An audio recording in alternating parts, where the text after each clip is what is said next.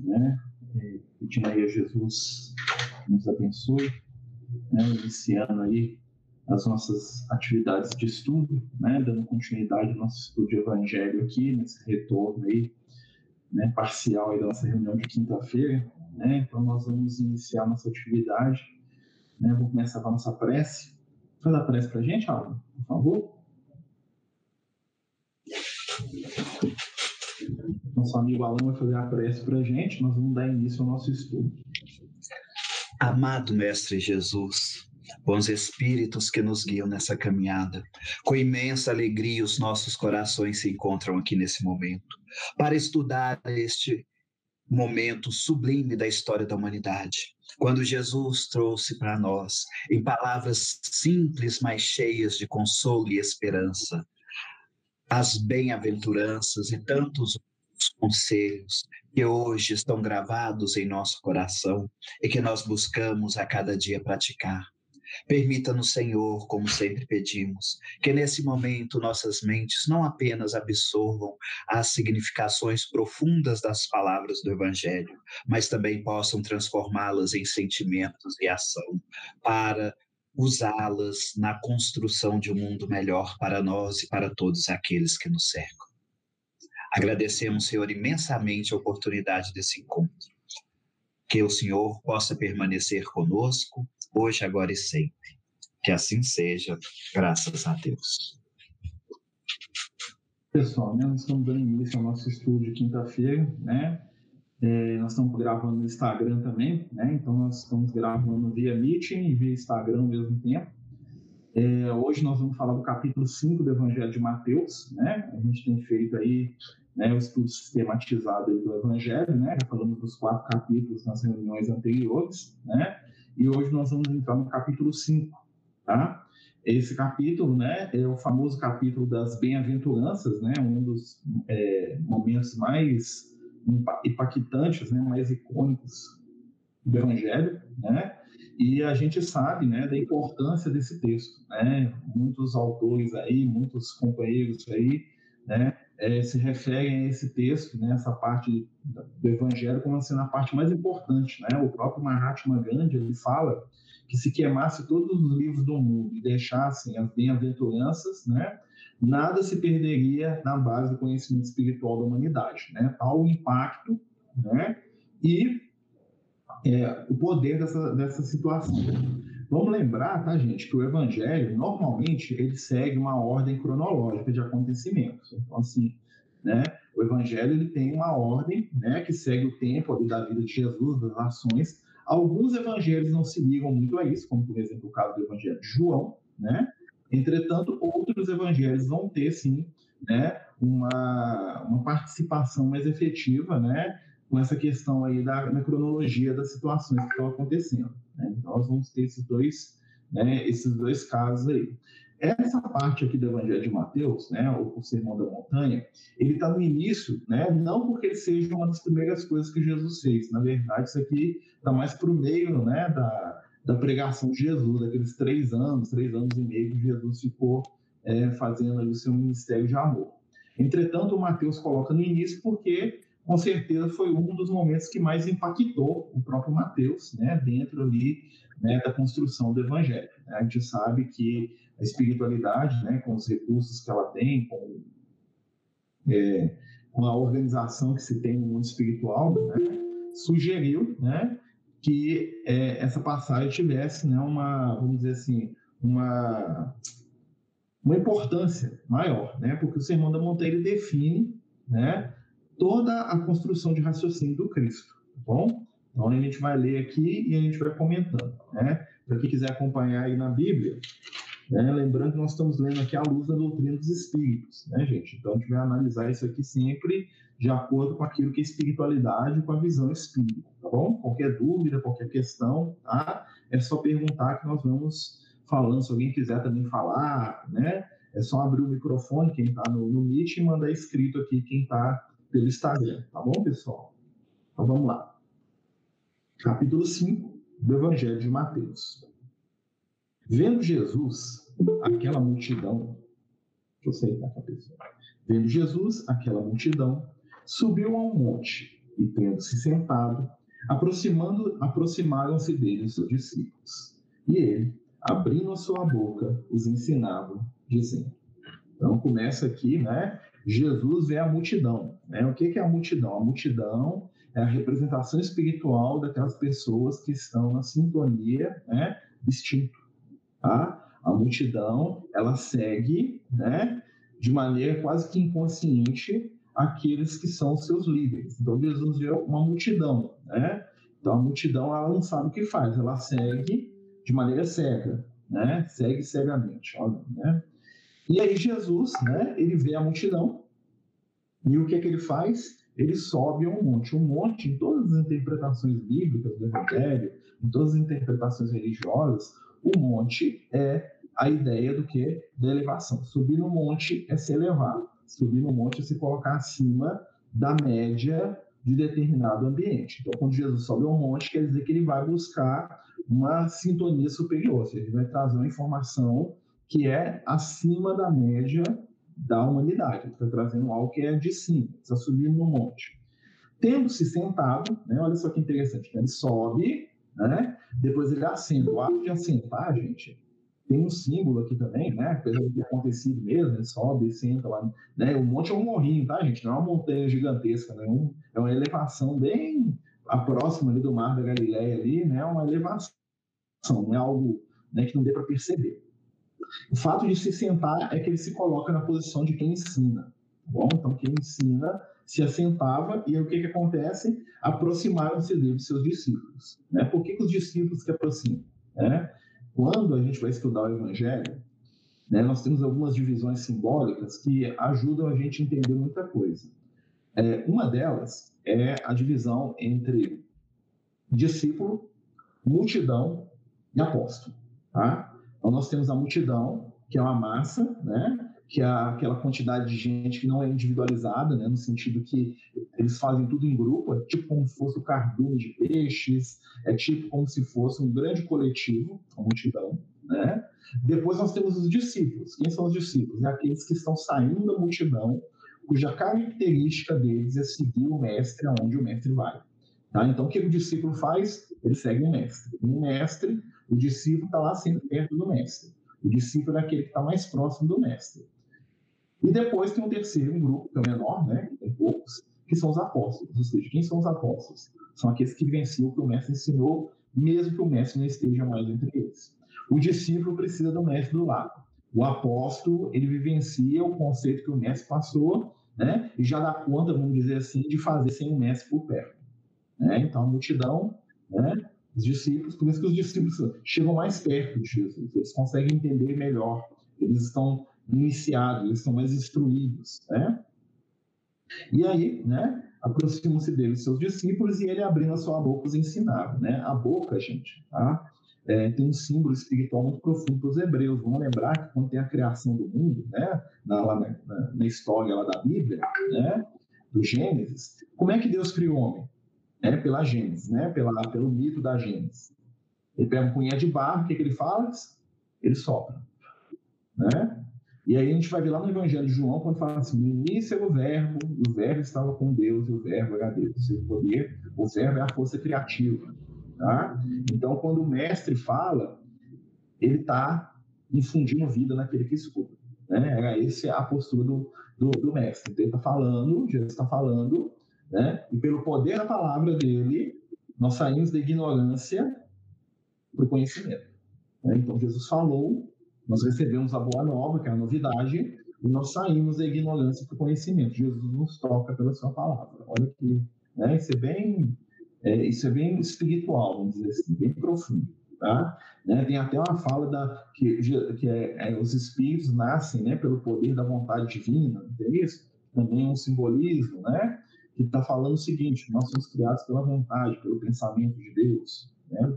Mas aí Jesus começa a ensinar. Né? Ou seja, eles começam a tirar aqueles que estavam do lado dele da ignorância e levá-los ao conhecimento, pelo processo do que? Do ensinamento, da educação. Jesus aqui é o grande educador, é o grande mestre, é aquele que ensina, é aquele que descortina portas novas. Né? E aí vai começar. Bem-aventurados os pobres de espírito, porque deles é o reino dos céus. Bem-aventurados os mansos, porque possuirão a terra. Bem-aventurados os que choram, porque serão consolados. Bem-aventurados os que têm fome e sede de justiça, porque serão saciados. Bem-aventurados os misericordiosos, porque alcançarão misericórdia. Bem-aventurados os puros de coração, porque verão a Deus. Bem-aventurados os pacíficos, porque serão chamados os filhos de Deus. Bem-aventurados que sofrem perseguição por amor da justiça, porque deles é o reino dos céus.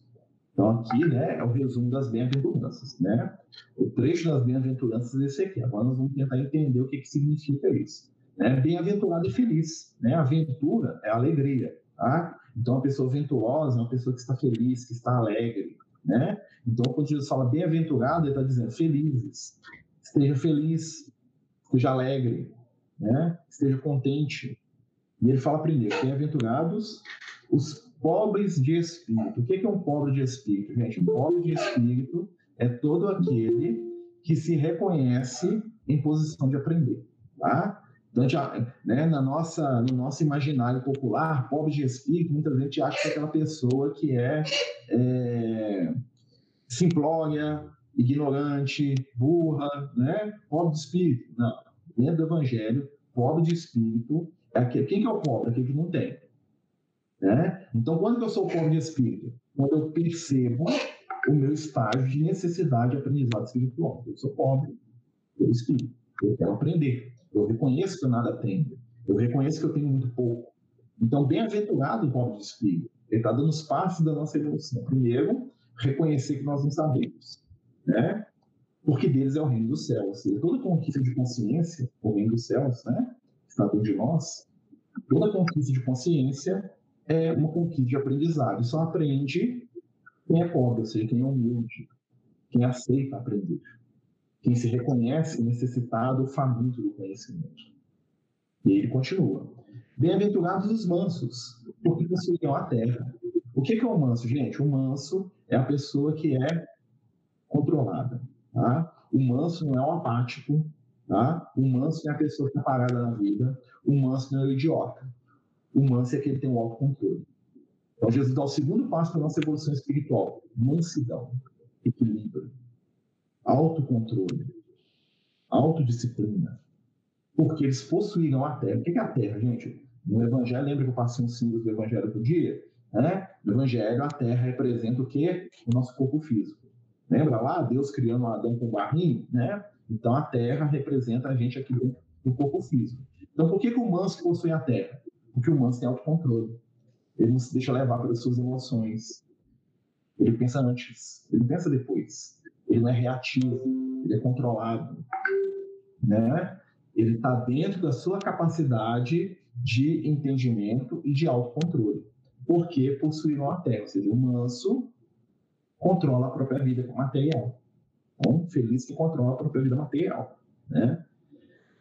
Bem-aventurados os que choram, porque serão consolados. Né? Então, quem chora?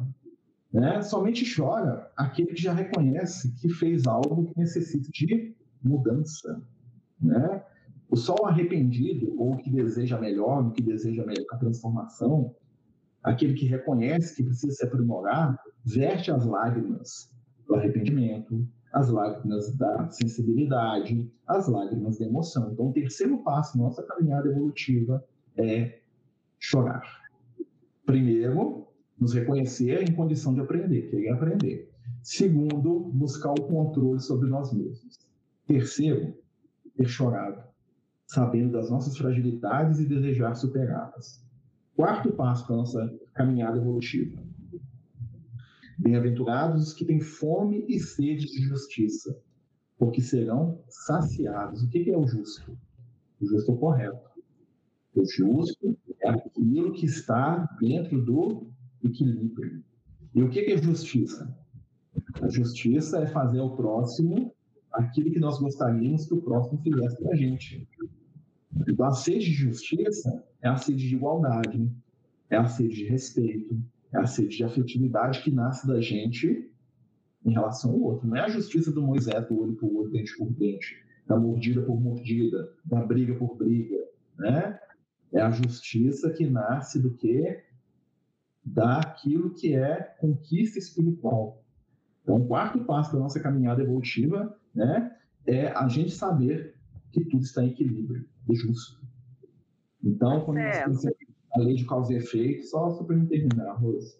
É, quando a gente conhece a lei de causa e efeito, nós entendemos a justiça de Deus. A justiça de Deus se dá através do quê? Da ação e da reação, até determinado nível da nossa evolução, e depois através da lei do amor, que prescinde, né, que supera a ação e reação. Quem entra na, na onda da lei do amor não precisa mais da lei de ação e reação, não funciona para ele.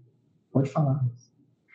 Eu estou com dúvida em relação à segunda que você fala, a terceira, né? Hum. Que você fala que a, a, a, segunda é controlar as emoções e depois é chorar. Mas o choro não faz parte de uma emoção, que muitas vezes a gente acha que está chorando muito, que está exagerando, que deve controlar. Então, esse choro, no caso aí, seria de uma, uma uma metáfora, uma outra forma? O show, é, o show, é, o show aqui está sendo entendido não como um show descontrolado, mas um show daquele que quer melhorar, né? do arrependimento, do desejo de mudança. Né? Porque chorar é positivo. Quando eu choro diante da minha falha, é porque eu reconheci que ela, que ela existe e que eu tenho um desejo de fazer diferente. É nesse sentido que o show representa a nossa transformação, a nossa mudança. Né? Então, é, quando a gente observa né, é, o show aqui nesse contexto, ele está falando nesse sentido, o show da transformação, né? As lágrimas que precedem a nossa, o nosso despertar espiritual. Porque quem não está chorando é porque acha que não tem que mudar nada, que não tem que transformar nada, né? Ô Marcelo, então a gente poderia dizer que o choro no, no, agora nesse momento é se reconhecer é, falho, né? Que você errou, mas que você quer mudar, que você é, tem a, a perseverança no, no melhorar, no, como ser humano, como espírito eterno que somos. A gente pode entender o show como desejo da mudança. Né? Ser humilde, né? O se tornar humilde. Isso, é o reconhecimento daquilo que nós temos que modificar e a aceitação daquilo na gente. Né? Porque o verdadeiro humilde, quem que é? Dentro das bases do Cristo. O verdadeiro humilde é aquele que sabe seus pontos positivos, seus pontos negativos. Ou seja, sabe aquilo que ele já tem de conquista espiritual, né? E sabe aquilo que ele precisa conquistar ainda. Esse é o humilde de verdade, tá? O humilde não é aquele que finge que não tem virtude nenhuma. Esse é o preguiçoso.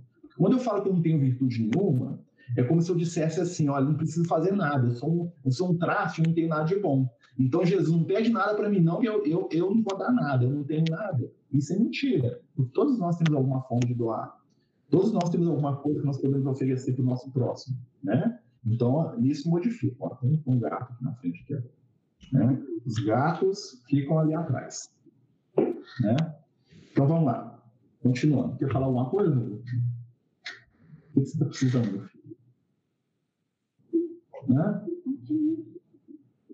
Não entendi nada. Fala. Não, fala. Fala, filho. Fala, Lucas. Se você não falar, eu vou, voltar para isso. O que você quer? Pode falar.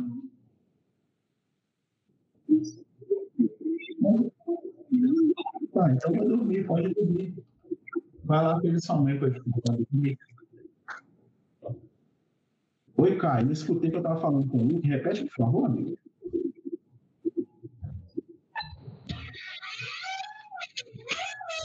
Então vamos voltar aqui, continuando. Desculpa, tá, gente? Mas faz parte, né?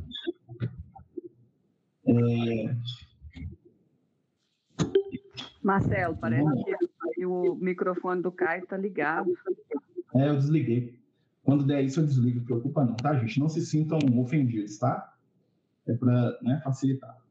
Mas olha só, vamos continuar. Bem-aventurados que choram, porque serão consolados. Bem-aventurados que têm fome e sede de justiça, porque serão saciados. Bem-aventurados os misericordiosos, pois alcançarão a misericórdia. Olha o próximo passo da nossa caminhada evolutiva. O que é ser misericórdia, né?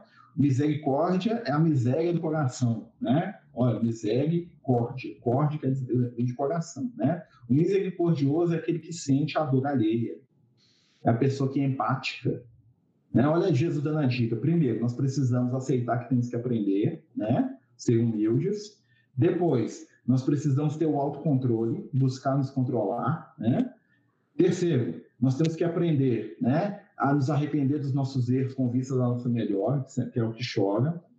Quarto, nós temos que entender que a lei da justiça é um mecanismo de reparação e não de cobrança nem de vingança, né? A justiça nas bases do Cristo, a justiça amorosa, né? Que transforma, que é o gato passando, tá, gente? Quinto, né?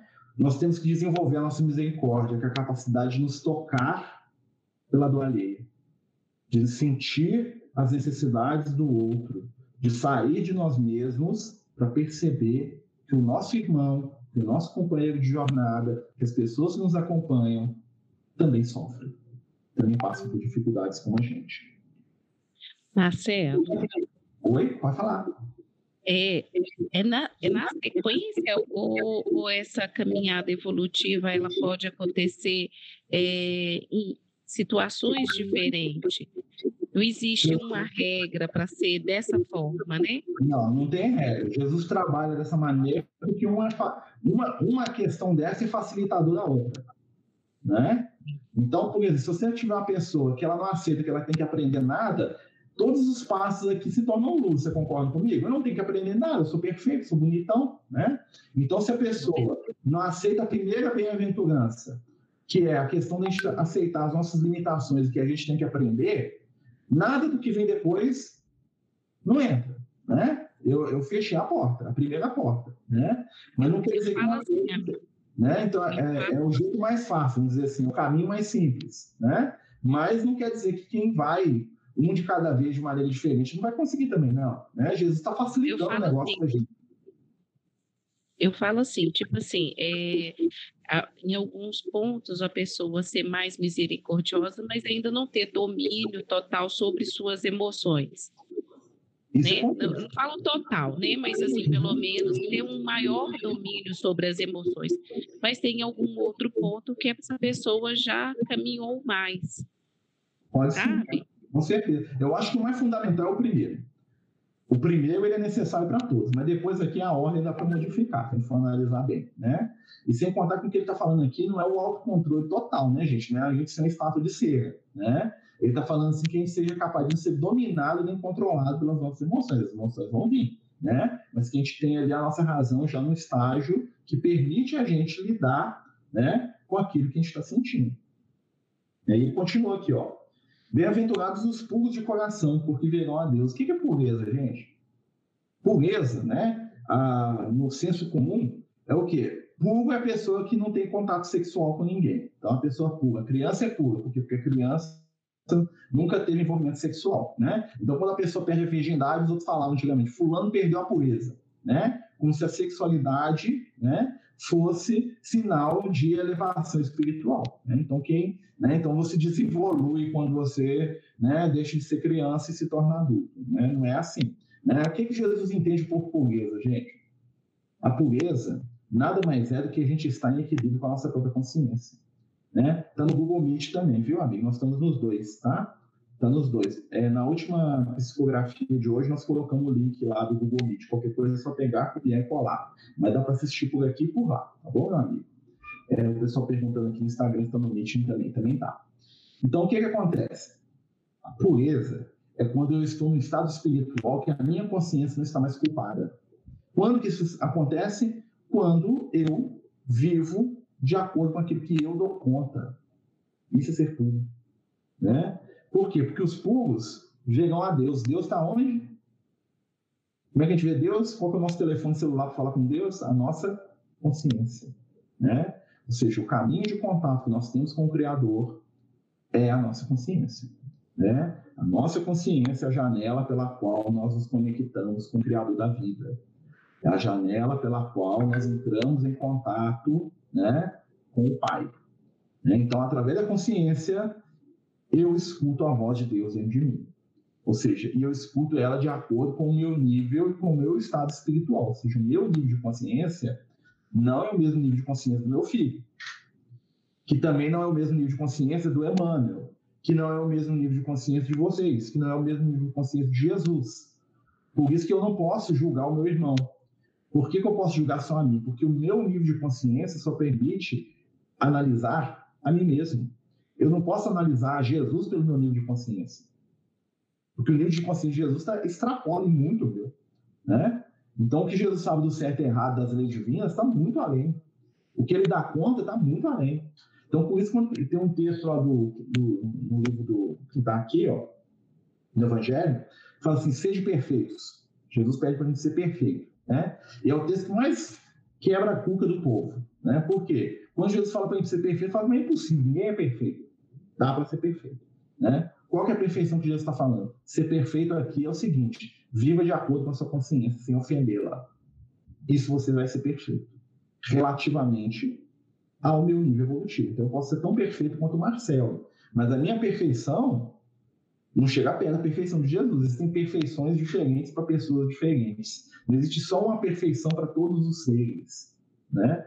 Então, quanto mais primitivo o ser, né, mais ele pode trabalhar-se e fazer aquilo que está dentro da, da, da, consciência dele, que para mim às vezes é um crime, né? Mas para ele, dentro de um estado de consciência mais primitiva, ele está fazendo o que ele dá conta. Por isso que a gente não pode julgar o nosso irmão, né? Então, continuando aqui, gente. Exatamente. Jesus fala que a gente não pode julgar, porque o nosso julgamento só serve para a gente. Por que, que Jesus fala que a gente não deve julgar ninguém? Porque a única pessoa que se encaixa no julgamento que nós estamos fazendo é a gente mesmo. Então, o critério que eu tenho de julgamento só serve para o Marcelo. Não serve para a Ednei, não serve para o Luke, não serve para vocês. Então, quando eu julgo vocês dentro dos meus critérios de consciência, eu estou lascado, estou fazendo uma bobagem. Porque o meu critério de consciência só serve para mim.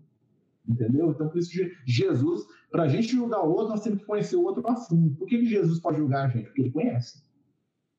Jesus sabe qual é o gado dele, Jesus sabe quem nós somos. Né? Jesus sabe e nos conhece à medida que ele pode opinar sobre o nosso nível de consciência, mas ele não faz, ele nem fala, né? Ele não veio aqui para fazer isso, mas se ele quisesse analisar, gente fala, você age assim por causa disso, ele daria conta. Né? Não só Jesus, né, gente? As grandes inteligências iluminadas do mundo, estou falando né, de nível arquiangélico, né, né, entidades que a gente nem entende direito, Francisco para cima, eles conseguiriam nos jogar. Né? Até porque nós somos bem simplórios, né, moralmente falando. Mas eles não fazem isso. Se eles que têm capacidade abrem mão de fazer isso, imagina a gente querer julgar o nosso igual aqui, ó. Vai sair bobagem o tempo todo, não vai dar certo esse negócio. Isso Jesus falou, mexe com isso não. Jesus trabalha isso com ele. Não mexe com isso. Então, ser puro é o que? É estar em paz com a própria consciência. Bem-aventurados os que sofrem perseguição por amor da justiça, porque deles é o reino dos céus. Né? O que é ser perseguido por amor da justiça, gente? A perseguição não é alguém atrás de você e te fazer mal, não. Tá? A perseguição nesse sentido aqui é, é um momento em que eu, indivíduo, né, me percebo desarmonizado com o sistema de coisas do mundo. Parece que não tem espaço aqui. Jesus é perseguido dessa forma. Né? O mundo ainda não atende e não é aquilo que nós precisamos, é aquilo que nós queremos. Essa que é a perseguição. Então, olha só as dicas de Jesus. Vamos resumir aqui. Ó. Primeiro, aceitar a nossa necessidade de aprender. Segundo, buscar o autocontrole. Terceiro, aprender né, pelo arrependimento. Quarto, buscar a verdadeira justiça, né, que nasce do amor. Quinto, estabelecer o sentimento de empatia pelo nosso próximo. Sexto, tentar viver de acordo com aquilo que nós damos conta. Olha só, nada tão difícil assim não, gente. E sexto, né, estar preparado para viver num mundo que ainda não dá conta de nada disso. Isso é a felicidade real. As bem-aventuranças é Jesus falando para a gente o que é ser feliz. Lembra que lá no Evangelho segundo o Espiritismo tem um texto né, que o amigo espiritual traz para Kardec, que ele fala assim, a verdadeira felicidade. E ele fala assim, a verdadeira felicidade né, não é o rosto alegre naquele berço que está vazio, que ele está falando do pai que perdeu uma criança, um bebê. A verdadeira felicidade não é a posse, não é o dinheiro, não é a saúde, não é? A verdadeira felicidade não é o ópio né, do prazer que vocês tanto buscam. O que ele está falando para a gente? Que felicidade para a gente é prazer, é satisfação física, sensorial. Né? Jesus fala para a gente o que é ser feliz. Ser feliz é querer aprender, é aprender a se controlar, né? é estar disposto à mudança, é buscar verdadeira justiça, é perceber e ser empático com o nosso irmão, né? é fazer aquilo que nós damos conta e é saber que o mundo não está preparado para isso. Isso é o caminho da verdadeira felicidade. Os homens santos, né, aqueles que a humanidade chama de santos, né, você pega um Gandhi, por exemplo. Por que o Gandhi se afeiçoou tanto ao Sermão da Montanha? Não sei se vocês sabem, né, o Mahatma Gandhi, né, ele era é, hindu, né, ele era da religião hindu, e ele tinha muitos amigos padres né, que viviam querendo convencê-lo a se tornar é, cristão. E ele falava os padres, os amigos dele da igreja católica, falava, eu vi cristão um dia que se mostrar alguém que vive que Jesus pregou.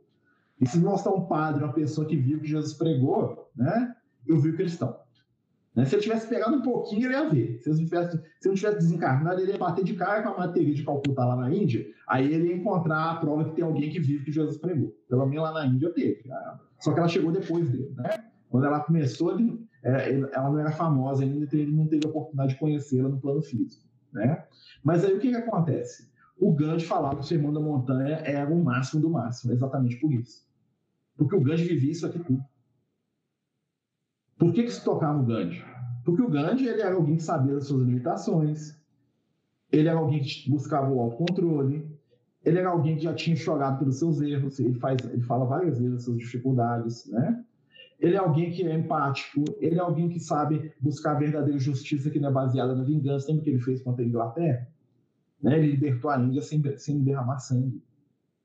Não foi justo, mas foi violento, entendeu? O Mahatma Gandhi, ele encarnou os ideais do Sermão do Bom Tempo. Por isso, quando ele leu, ele falou, não, doido demais esse negócio aqui. Ó.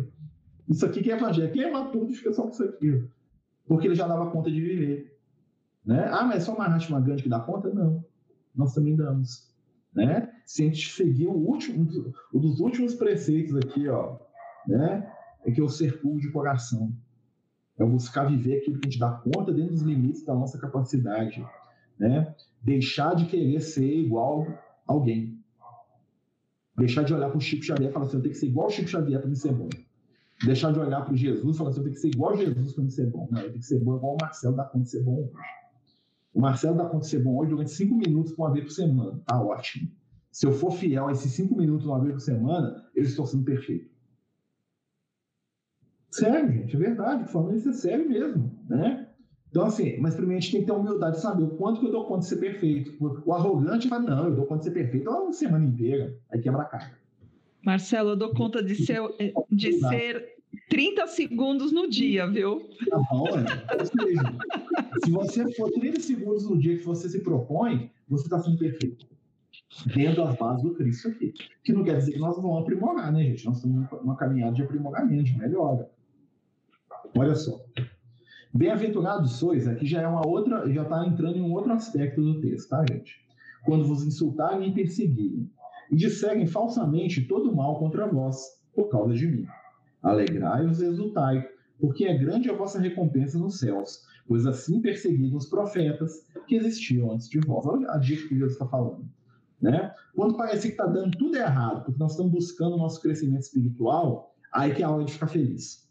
Porque quer dizer que está dando tudo certo né? Porque todos aqueles que saem, né, das águas, né, que deixam de ser peixe, né, os outros peixes não querem andar mais em carnudo com ele. Né? No momento que eu sou pescado, lembra lá dos pescadores de homem do último capítulo? Né? No momento que eu sou pescado, eu sou né, fisgado das águas, eu sou tirado do materialismo, né? primeiro eu vou me debater, né? porque o peixe não consegue viver fora d'água, mas nós conseguimos. Tá? Nós somos um peixe que, se ficar fora d'água um tempinho, nós acostumamos e respiramos fora d'água. Então, o processo evolutivo é assim, né, gente? Né? A vida na terra, na terra seca, começou com seres que ficavam saindo das águas. Né? Os primeiros animais, os primeiros peixes começaram a pular para fora do, do, mar ali, né? E se acostumaram a respirar oxigênio. E foram embora. Deu origem aos nossos corpos aqui hoje. Ou seja, o negócio mesmo é evoluir a sair da água. Olha só, até biologicamente, cientificamente, o conceito do Cristo bate. Olha só, né? Então, primeira, as primeiras formas de vida terrestre eram animais marinhos que saíam da água por motivos lá cada um com o seu, né? Mas eles foram saindo aos poucos, sufocando às vezes, né? Voltava para a água, saía, voltava para a água, saía, até que uma hora eles começaram a respirar oxigênio. É a gente. É o mesmo princípio espiritual. Tá? Então Jesus fala assim: ó, tá dando tudo errado, tá cheio de problema, o pau tá quebrando, né? Exultar e alegrar, porque grande é a sua recompensa no céu. Qual é o que está falando? No céu, foi para o plano espiritual. Aqui, ó. Quando nós fazemos aquilo que a nossa consciência pede, a nossa recompensa está aqui na satisfação do dever cumprido. Porque, como diz o André Luiz, né? na verdade, os mentores do nosso lar falam com o André Luiz, né? verdadeira felicidade consiste na consciência tranquila do dever cumprido. Isso é ser feliz. Ser feliz é ter a consciência tranquila, né? porque fizemos aquilo que precisávamos, que damos conta. É a consciência tranquila do dever cumprido. Olha, isso é felicidade. Ou seja, felicidade é, é uma conquista de consciência, não de realização de desejo. Tá? Por isso que prazer é diferente de felicidade. Né? Se chega alguém que me faz um carinho no, no, meu braço, né? sensorialmente aqui, ó, meu, meu tato percebe, é uma sensação prazerosa. Isso não é felicidade, isso é prazer. Se eu como uma coisa muito gostosa, é uma sensação prazerosa. Se eu escuto alguém falar bem de mim, é uma sensação prazerosa. Se eu vejo alguma coisa que agrada os meus olhos, que é bonito, é prazer. Isso não é felicidade. Felicidade está na consciência, não nos sentidos físicos. Por isso que a gente procura felicidade na matéria e nunca acha. Porque nós confundimos prazer com felicidade. Né? A gente pode falar que, que as pessoas também confundem a paz né, com o prazer, né? As pessoas acham que quando estão bem, que está tudo bem, que está sentindo aquele prazer físico, que encontrou a paz. E a paz não é isso também, né? A paz é você estar tá tá em equilíbrio com a sua consciência. Né? Mas sabe quando é um momento de paz, né? Que, que, os, que os apóstolos de Jesus tinham? Quando estavam apanhando em nome de Jesus. Tomar tapa na cara em nome de Jesus era um momento de paz. Por quê? Porque tava, tô apanhando aqui, meu, eu tô resolvido comigo mesmo. Claro que eles não ficavam felizes, né, gente? Né? Com certeza até choravam, né? Porque o negócio não ia para boca, né? Vocês acham que eles iam, ah, me baixa mesmo que eu quero. Nada disso, né, gente? Mas o que, eu estou querendo dizer? A felicidade de saber que eles estavam ali plenos e quites com a própria consciência. Isso que é felicidade, né? E aí ele fala assim, pois assim perseguiram os profetas que existiam antes de vós. Quem que é o profeta, gente? Profeta é quem vive o futuro. Profeta é quem está no futuro e vê o futuro. O profeta não vê o futuro? tá? Mas ele vê assim, o número da Mega Sena, quem vai ganhar o jogo de futebol? Não, o profeta é a pessoa que é o porta-voz do amanhã. Jesus é um profeta no sentido que ele ensinava para a gente a viver de um jeito que nós não damos conta de viver, não dava conta de viver na época dele. O André Luiz, os espíritos do nosso lar, eles trazem uma profecia para a gente? Sim, porque o nosso lar é o mundo regenerado. Né? Quer saber o que é o mundo regenerado? ver a cidade espiritual do nosso lar. É um exemplo de como é que vai ser um mundo regenerado. Um mundo onde tem uma sociedade que funciona com vistas do bem. Todo mundo lá funciona com o bem. Todo mundo lá se organiza em favor da luz. Não tem um cara que passa a perna no outro, não tem que rouba, não tem nada disso. Então, esse é um mundo regenerado. É o futuro. É uma realidade para eles lá, não é? Para nós é o futuro. Que nós temos que trazer aqui para o plano físico. Por isso que Jesus é o homem do futuro. Jesus, quando ele vem à Terra, o que, que ele faz com a gente? Né? A maior bondade do Cristo ao vir na Terra, gente, é aparecer na nossa frente e falar assim: Eu sou você amanhã. Quando Jesus fala para a gente, olha para mim, o que, que Jesus está dizendo? Né? Ele fala: Você está vendo isso aqui que vocês estão. Vocês acham o máximo? Vocês vão chegar nisso um dia. Esse é o maior presente que Jesus deu para a humanidade, é o presente que nós mais temos medo. Né? Tanto é que nós transformamos Jesus em Deus com medo de, querer, de ter que ser igual a Ele. Que dá trabalho, né? É mais fácil ficar ajoelhado no pé de Jesus do que eu crescer para trabalhar junto com ele, para ajudá-lo no seu trabalho de, de luz. Né? É mais fácil ficar lá venerando Cristo por toda a eternidade do que crescer e ser um irmão dele no trabalho né, e na luta do bem. Né? Que é a mesma coisa da pessoa, da gente, quando a gente fala que a gente não tem nenhuma virtude. Quando eu falo isso, quando eu falo que eu não sei nada, eu me eximo de fazer qualquer coisa. Quando eu falo que eu não dou conta de nada, eu estou dizendo assim, eu quero ficar parado sem fazer nada, porque como eu não dou conta de nada, eu não faço nada. Isso é, isso é a maior mentira que se tem. Porque todos nós temos um valor. Lembra da parábola dos talentos? Então, vamos entender uma série de questões do evangelho. Tudo está conectado, gente. Aí, continuando aqui, ó. Né? Vós sois o sal da terra, porque se o sal perder a sua força, com que será ele salgado? O que é o sal? O sal é aquele que dá sabor, dá gosto. Né? O sal vitaliza. O sal permite né, tirar do alimento algo a mais. Né? Então, o nosso papel aqui de encarnados é o que? Trabalhar pelo algo a mais. Despertar o algo a mais do nosso irmão, é ser salvo. É quando o nosso irmão estiver lá mergulhado dentro da água, com um peixinho dentro do aquário, a gente fala assim: olha aqui, ó, fora da água tem um negócio aqui legal. Ah, mas eu não aguento. Não, você aguenta. Um segundinho com a cabecinha fora da água, você aguenta.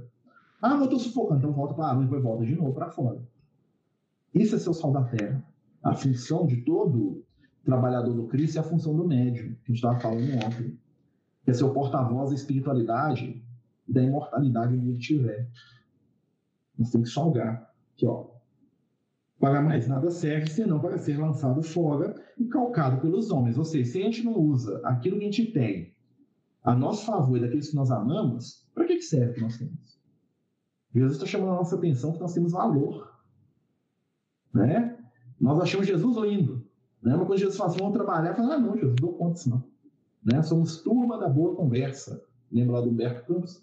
Turma da boa conversa. Né? Então, continuando. Vós sois a luz do mundo. Olha que interessante, né? Jesus fala dele como sendo a luz em determinados momentos do evangelho e aqui ele fala que a gente é a luz do mundo. O que é a luz, gente?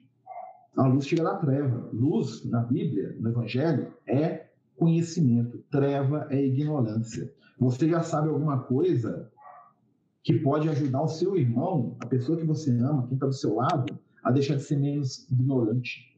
Isso é a luz do mundo. Você fala assim, ah, não sei falar, não vou falar disso não, porque eu não sei. Gente, o que você dá conta é aquilo que o outro precisa. Se alguém procura você e não procura lá o Emmanuel, é porque o que ele precisa não é do Emmanuel, é de você. Né? É uma coisa que uma vez a gente estava lá na casa espírita, aconteceu umas coisas aí no Francisco, né? Não no Francisco, acontece umas coisas muito assim, né? Vira e mexe, alguém fica para mim e fala assim, fulano de tal tá passando necessidade. Tipo assim, vai lá e resolve, né? Tô falando para você para você resolver, né? Aí eu lembro que uma vez o Lucas ligou para mim e falou assim: ó, pessoa que fala para você ir lá e resolver porque o outro passando necessidade, fala para ela assim: quem percebeu primeiro é o primeiro chamado a resolver. Aquilo que eu percebo é porque eu sou a melhor pessoa para resolver e não a melhor pessoa para passar a bola para o próximo. Né? Quando eu percebo um bem a ser feito e eu chamo, eu passo esse bem para frente, é como se alguém estivesse me dando a oportunidade de ganhar um milhão de cruzeiro, né? um milhão de dólares, um milhão de reais. Eu tô falando, não, dá o dinheiro para o próximo, eu não quero, não. Né? Ou seja, quer dizer que eu não posso pedir ajuda? Pedir ajuda é uma coisa. Passar a bola para frente igual uma batata quente é outra. Então, se eu ver, se eu cheguei lá na casa espírita, se eu tô lá no meu serviço, estou vendo aquela pessoa triste lá no canto, né? Não é para mim ficar indignado que ninguém viu aquela pessoa, porque alguém viu eu. É para mim ir lá e consolar ela né? E não ficar assim, nossa, ninguém viu, todo... vocês não estão vendo que fulano tá triste? Não. Quem... Você não está vendo? Tá, então por que você não foi consolar ainda?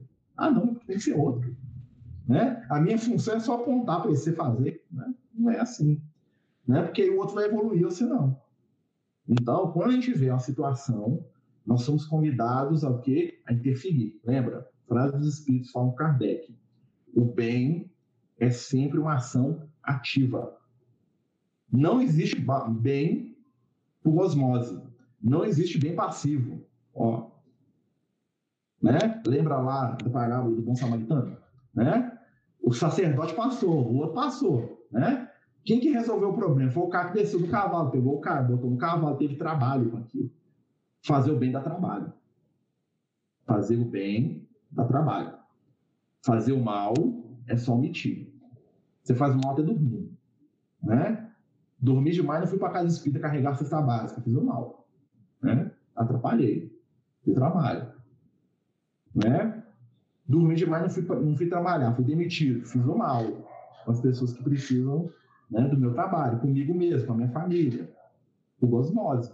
Não, não fiz nada, gente, só não fui. Né? Só fingi que eu não vi. Né? Então, vamos lá. Tá dando para entender, gente? Tá, tá, tá muito chato? É muito chato falar, tá, gente? Vou falar que a caridade também fala isso, tá? Tá muito chato, não tô entendendo nada, tá uma viagem na maionese sem sentido. Fala aí, tá? Porque a gente muda, tá? É só de caridade não falar, tá? Vamos puxar a orelha da gente. Vamos falar. Aí ele continua. Não se pode esconder uma cidade situada sobre um monte. Ou seja, a gente não deve escolher, esconder as nossas conquistas espirituais. O que a gente sabe, a gente tem que dividir. Né? E para a gente dividir, nós temos que estar conscientes daquilo que nós temos de valor. Quais são os nossos valores? Nós temos, todo mundo tem, eu tenho. Como eu também tenho defeitos, vocês têm. Né? Lembra da humildade verdadeira? O verdadeiro humilde é aquele que sabe o que é e sabe o que lhe falta ainda. Então nós sabemos. Né? Parar e fazer esse exercício. Olha, pensar, ir para casa, né? quem já tem casa, né? mas é a casa mental, né?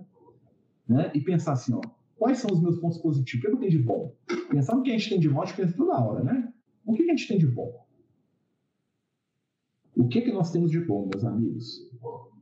Qual é, qual é o nosso tesouro? A gente tem primeiro descobrir o nosso tesouro, depois sair distribuindo esse tesouro para os outros. Ah, eu sou paciente, então sair distribuindo paciência. Aonde? No meio de um monte de gente impaciente. Ah, eu sou caridoso, então tenho que sair distribuindo caridade. Ah, eu sou gentil, tenho que sair distribuindo gentileza. Ah, eu sou é, um bom trabalhador, pau para toda obra, ajuda fisicamente quem precisar, tem que sair, tem que pegar aquilo que tem de bom, né? E distribuir. Aqui, ó. Não se acende uma lucerna, que é uma lucerna é um, é um candeeiro, tá? Um candelabro, né? E se põe debaixo do alqueire, do alqueire, mas sobre o candeeiro, a fim de que dê luz a todos que estão em casa. A gente não deve esconder o que a gente tem de bom. Ser humilde não é esconder o que nós temos de bom. Tá? Ser humilde não é falar assim, não dou conta de nada, não faço nada, não sei nada. Isso é mentira. Ser humilde é fazer aquilo que nós damos conta. E falar assim, olha, eu dou conta de carregar 20 cesta básica lá no dia da distribuição do Francisco Assis. 21 não dou conta, não. As pernas dói, eu fico cansado, né? Dou conta, não. Eu dou conta de ficar lá no Francisco Assis até meio-dia e 15, né? E aí, quando termina lá, o pessoal começa a limpar, né? Aí a Edneia vai conversar com o pessoal, despedir de um, eu já estou sentado lá dentro do carro. Quem, quem saiu lá no Francisco de Assis vai me ver lá dentro do doblô, assim, ó, esperando, né? Doidinho para voltar para casa. Isso é verdade, tá, gente? Eu fico assim, né? Eu dei conta de ficar até ali. Mas se falar comigo, esse Marcelo tem que ficar mais duas horas, né? Eu posso até ficar, mas vai ser uma dificuldade, eu vou passar um aperto, aí vai ser uma tentativa de me melhorar. Mas eu não dou conta, né? Então, assim, a gente tem que fazer que a gente dá conta. Né? Eu dou conta de fazer o estudo, mas eu sou pouco organizado. Né? Então, o que, que acontece? Né? Hoje mesmo, o companheiro nosso da casa falou assim: ó, você falou, você divulgou muito pouco estudo de mediunidade, você devia ter divulgado mais. Né? Realmente, eu sou, eu sou impulsivo. Né? Falei assim, ah, vamos fazer esse negócio. Semana que vem nós começamos. Gente, amanhã nós estamos pensando no estudo. Bora. Né? Tem gente que vai dar conta, vai planejar três meses antes, vai sentar, fazer uma reunião só para pensar no que vai falar, aquela coisa toda, papapá. Eu não dou conta disso. Então, tudo que depende de um planejamento mais profundo, eu me estrepo. Mas eu sou extrema, mas aí eu vejo meu ponto positivo, eu sou extremamente intuitivo, eu consigo pegar né, a, a inspiração espiritual muito fácil, né? Eu consigo deslanchar o tema, eu consigo. Mas não pede que eu faça um estudo em 20 páginas explicando tudo que eu vou fazer aqui, ó. Não vou fazer. Né? Eu lembro que eu ficava vendo o pessoal fazer palestra, gente, nas companheiras da Casa Espírita, né? Aí o cara fazia aqueles PowerPoint assim, né? Eu, com muito curso, aprendi a fazer, que a gente me ensinou. Né? E fazia lá, né? Aquele, antigamente tinha PowerPoint, né? O pessoal ia lá com as folhinhas, pregava a folhinha digitada né? na, na parede, né? Com os temas. Eu nunca dei conta de fazer aquilo. Nunca. Eu, ficava, eu acho lindo né? Mas eu não consigo, porque aquilo ali é, é uma coisa muito metódica. Eu faço as coisas pela, pela intuição, vou falando, vai vindo. Eu sou intuitivo, eu sou reativo, né? Quer dizer que eu sou melhor? Não, quer dizer que meu ponto forte é esse. Se eu ficar brigando com meu ponto negativo, não sai tudo.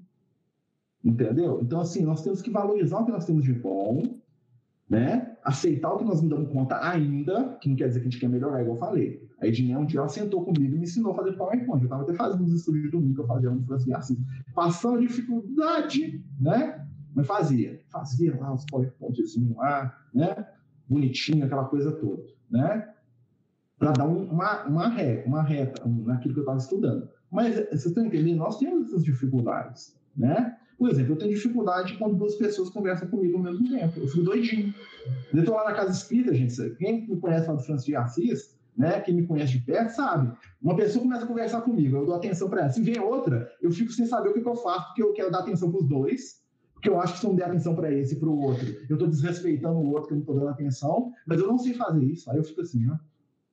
Aí acaba o que acontece, eu não entendo nada que nenhum dos dois fala, eu fico da Silva, né? E sofro com isso, porque eu queria agradar todo mundo, queria atender os dois e não dou conta.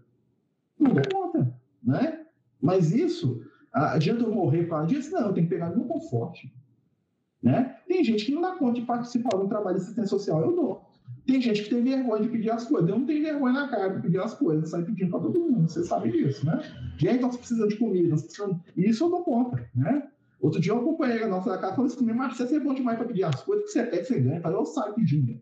Peço tudo que a gente tem que não tem. Senão, alguém vai dar alguma coisa. Né? Então, assim, nós temos que. Eu estou falando isso, gente, para a gente poder pensar na questão do evangelho. Né? Todos nós temos muita coisa boa para dar. Vamos doar o que nós temos. Vocês têm muitas coisas boas. Né? Muitos de vocês têm muitas coisas que outros não têm. Com certeza, todos vocês têm alguma coisa que eu não tenho. Eu tenho facilidade de fazer estudo, mas vocês têm facilidade de outras coisas.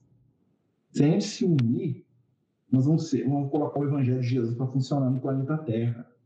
Né? Então vamos tentar fazer o nosso melhor, vamos tentar fazer o que a gente dá conta. Né? Não quer dizer que eu vou ficar aqui numa posição de né, não faço aquilo que eu não dou conta, também já é desequilíbrio, eu vou tentar. Mas eu não vou ficar batendo cabeça, não, vou, vou focar no bem que eu dou conta. Não vou focar no mal que eu não dou conta. Né? Então é uma coisa para a gente poder refletir. Continuando. Assim brilha a vossa luz diante dos homens. Olha Jesus falando para a gente: faça o que você dá conta, meu filho brilhe a vossa luz, né? Para que vejam as vossas boas obras e glorifiquem o vosso Pai que está nos céus. Aquilo que a gente tem de bom, quando a gente faz, toca.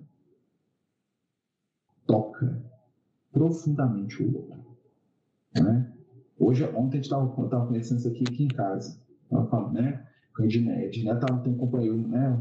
Da, um professor amigo da, da né, que desencarnou, morreu na semana passada, professor de Covid, de Covid. E aí o que aconteceu? Eles iam fazer uma reunião na escola e eles pediam para fazer uma lembrança né, desse professor. Aí o que, que a Edneia fez? Ela pegou uns vídeos lá daquele aplicativo Canvas, ela sabe mexer com aquilo como ninguém. Né? E ela fez um vídeo maravilhoso, falando dele, todo poético, todo inspirado. Tinha até uns espíritos inspirando ela na onda lá. Né? E aí, o negócio, hora que eu ouvi, eu chorei. Falei, nossa senhora, que coisa mais linda. Aí ela passou aquilo lá para os companheiros de escola dela lá, na reunião. Aí ela falou com isso, todo mundo ficou calado. Né? Ou seja, ninguém falou assim, nossa, que lindo, nem nada, porque aquilo tocou. O pessoal não sabia reagir ao negócio. Né? É a luz. Né? Então, assim, ela tem uma facilidade de fazer isso. Talvez eu não desse conta de fazer aquilo. Talvez eu fizesse a mesma coisa falando. Né? Talvez se me pegasse e botasse para falar para as pessoas, eu conseguiria emocionar, mas eu não conseguiria emocionar numa obra. Vocês estão entendendo? Então, todos vocês, todos nós, temos pontos positivos que necessitam ser trabalhados. Né? E olha que deu até para a gente, é, na semana que vem, nós vamos continuar o Sermão da Montanha a partir do capítulo 17, tá? Não vou continuar daqui não, porque é muita coisa. Né? E é um outro tema também, fala Jesus com a lei antiga, tá? Mas o fechamento do nosso estudo aqui hoje, pessoal, olha só. Jesus está nos convidando a caminhar com Ele no nosso processo de evolução. As bem-aventuranças são o caminho seguro pelo qual nós vamos traçar para crescer espiritualmente. E esse caminho, o primeiro passo, o passo mais importante, nós já temos. Todos nós estamos aqui, ó, já temos, que é o que? Desejo aprender. Nós queremos aprender, nós queremos descobrir. Eu quero. Né? Uma das coisas que eu mais uso a minha mediunidade, gente, é para perguntar coisas dos espíritos. O cara mais curioso do mundo. Eu pergunto coisas dos espíritos, vocês nem imaginam. Ah, eu estava vendo um vídeo de um negócio de astronomia, de matéria. Outro dia eu estava lá que fala aqui, matéria escura. O que é isso? O que é, que é energia escura? Me explica esse negócio aí. Ah, meu Deus, que já fala, né? Por isso que fala que eu sou chato, né? Eu quero aprender. Tem, porque eu sou ignorante, tem coisa que eu não sei. Né? Tem muitas coisas que a gente não sabe. E dentro do evangelho, o primeiro passo para a gente crescer espiritualmente é querer aprender. O segundo passo é a gente segurar a nossa onda. Quando a gente fala do autocontrole, né? Não é só controlar nossas emoções, é segurar nossa onda mesmo. Olha, o que eu dou conta aqui? Ó? Né? Muitas pessoas se perdem espiritualmente porque querem abraçar o mundo em uma semana.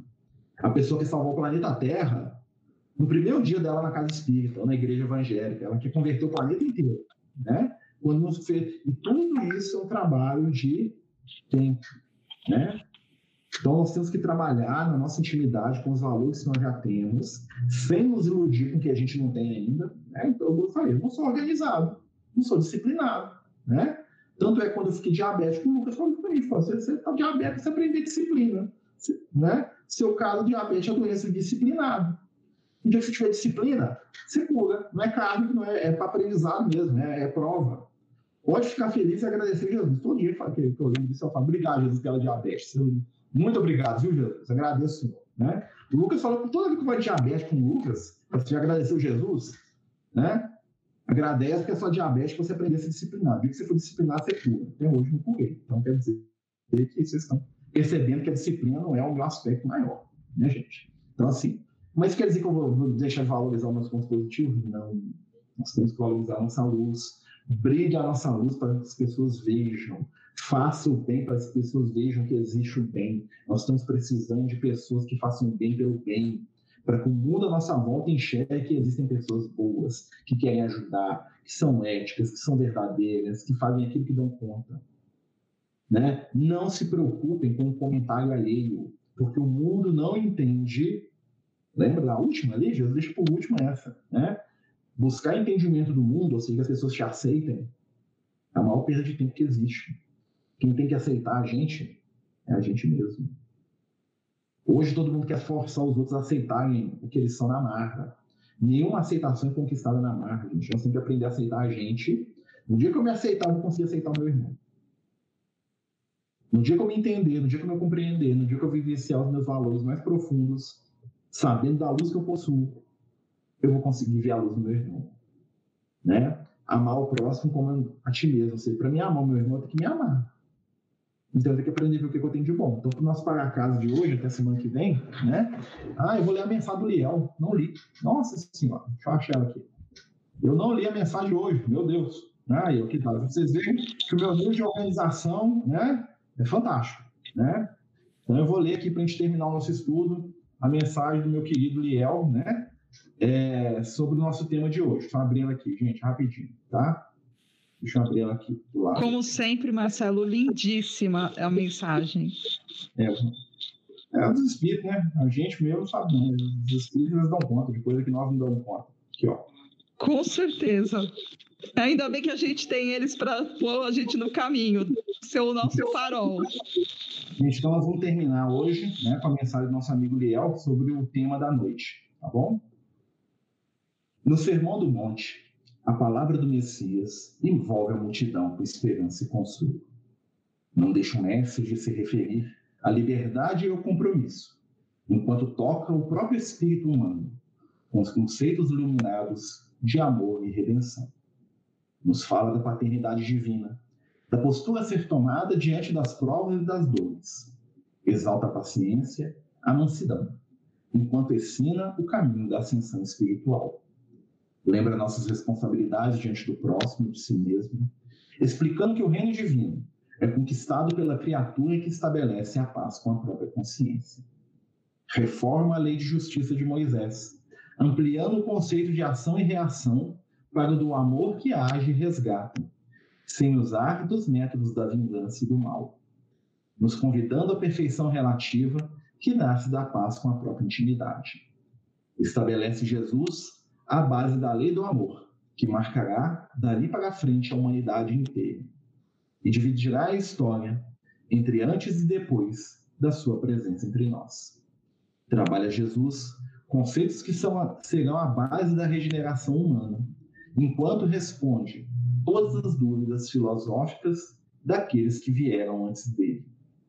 Emociona corações, surpreende mentes e traduz os mistérios divinos na linguagem simples de pescadores e pastores humildes. Quem dera eu ter sido um destes pastores e ter tido a oportunidade de disputar de joelhos tais palavras de luz e sabedoria. Maior ensinamento de todos, pois que acompanhado de seu exemplo constante e de sua vibração amorosa. Louvado seja Jesus pela luz que nos doou e que ainda não podemos entender em sua totalidade. Mensagem né, veio hoje do nosso companheiro Biel. Lembrando né, que todas as quintas-feiras, né, sempre que for possível, claro, pela espiritualidade, né, a gente vai receber uma mensagem da espiritualidade sobre o tema do evangelho que nós estamos estudando. Primeiro, nós vamos continuar no capítulo 15 do evangelho de Mateus, tá? E partir do capítulo, versículo 17, tá bom? Capítulo 5, segunda parte. Então, amigos, vamos fazer nossa prece final, elevando os nossos pensamentos a Jesus e buscando a misericórdia divina, a força, o entendimento e a paz, para que possamos seguir em frente Senhor Jesus, abençoa aqueles que sofrem, que choram.